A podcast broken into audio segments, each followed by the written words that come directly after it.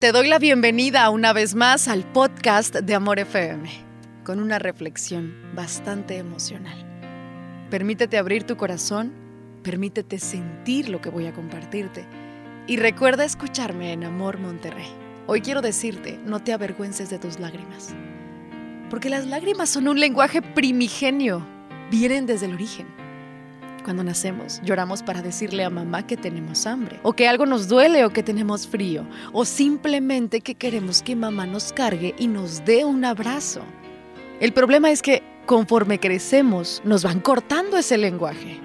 Nos dicen, no llores, ¿para qué lloras? Ya estás llorando otra vez.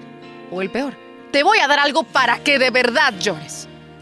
Nos olvidamos que este es un lenguaje natural Conozco muchos adultos que cuando cuentan cosas difíciles de su historia, rompen a llorar, esconden su cara y terminan pidiendo perdón. ¿Perdón por qué? Nunca pidas perdón por tus lágrimas, nunca te avergüences de ellas. Eso me lo enseñó una maestra muy querida que falleció hace algunos años. Cuando pienso en ella a veces lloro y honro a mi maestra y honro a mis lágrimas. Por eso te repito, nunca pidas perdón por tus lágrimas. Honra a aquellos que te han enseñado de la vida. Honra a tus maestros, honra a tus lágrimas, porque aunque no lo creas, ellas también son maestras.